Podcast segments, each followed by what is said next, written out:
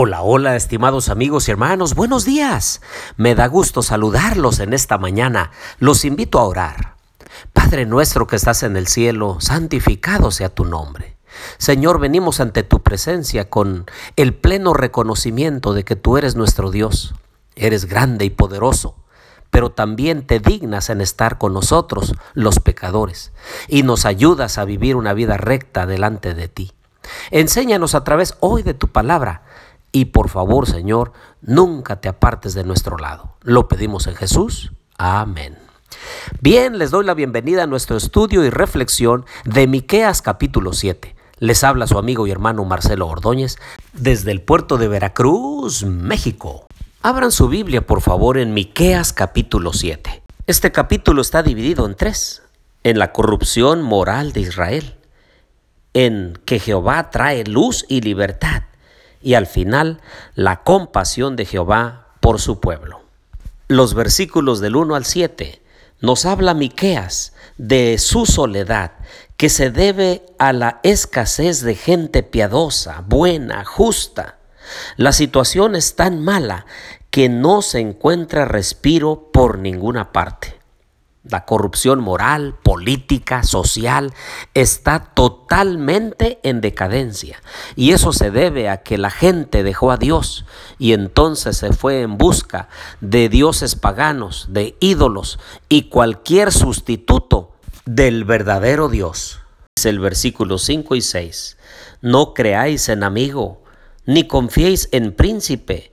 De la que duerme a tu lado, cuídate, no abras tu boca porque el hijo deshonra al padre, la hija se levanta contra la madre, la nuera contra la suegra, y los enemigos del hombre son los de su casa. ¡Qué condición tan terrible! Los sagrados vínculos familiares no ofrecen seguridad. El cónyuge y los hijos no son de fiar. El profeta llega a la terrible conclusión de que los enemigos del hombre son los de su casa. Otra versión dice, los enemigos del hombre son sus propios familiares o sus propios parientes. ¿Qué podemos hacer cuando la condición social, política y moral está en decadencia? Bueno, el versículo 7 ofrece una solución.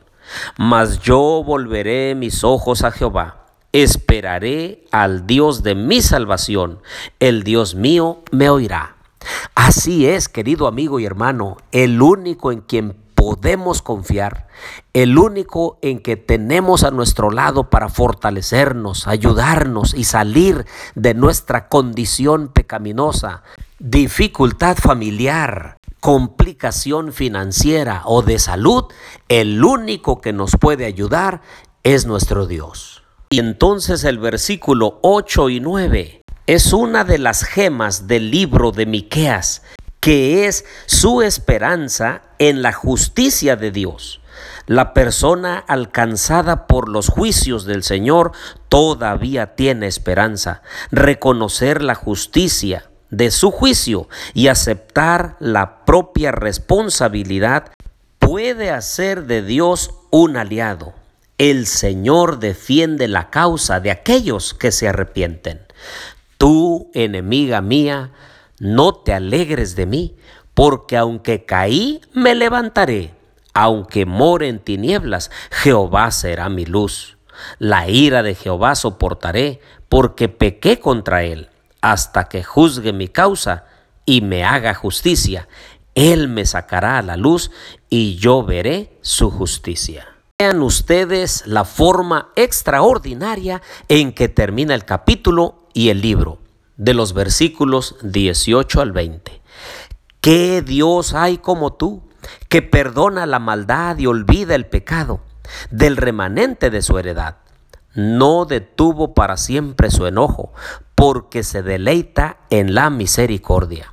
Él volverá a tener misericordia de nosotros, sepultará nuestras iniquidades y echará a lo profundo del mar todos nuestros pecados. Mantendrás tu fidelidad a Jacob y a Abraham tu misericordia, tal como lo juraste a nuestros padres desde tiempos antiguos.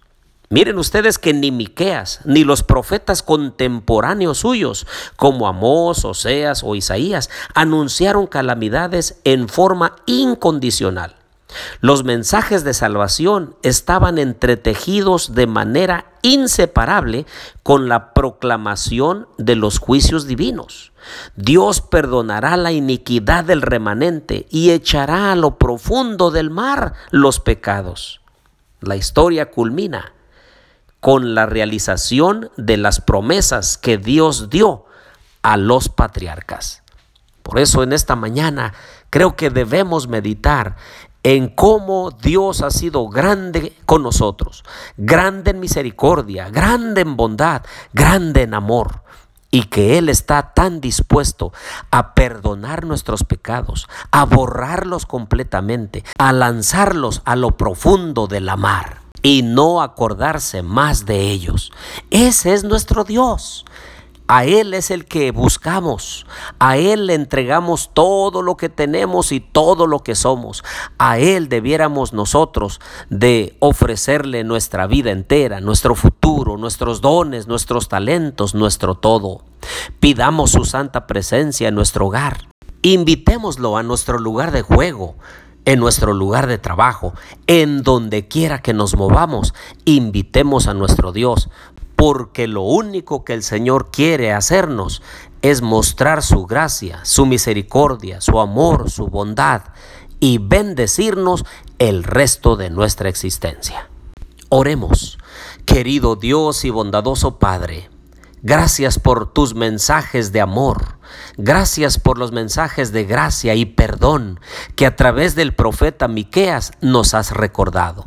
Ayúdanos, Señor, a depender hoy de ti y entregarnos totalmente a tu santo servicio. Te pedimos bendiciones para nosotros y para nuestras familias en este día. Lo pedimos todo en el nombre de Jesús. Amén.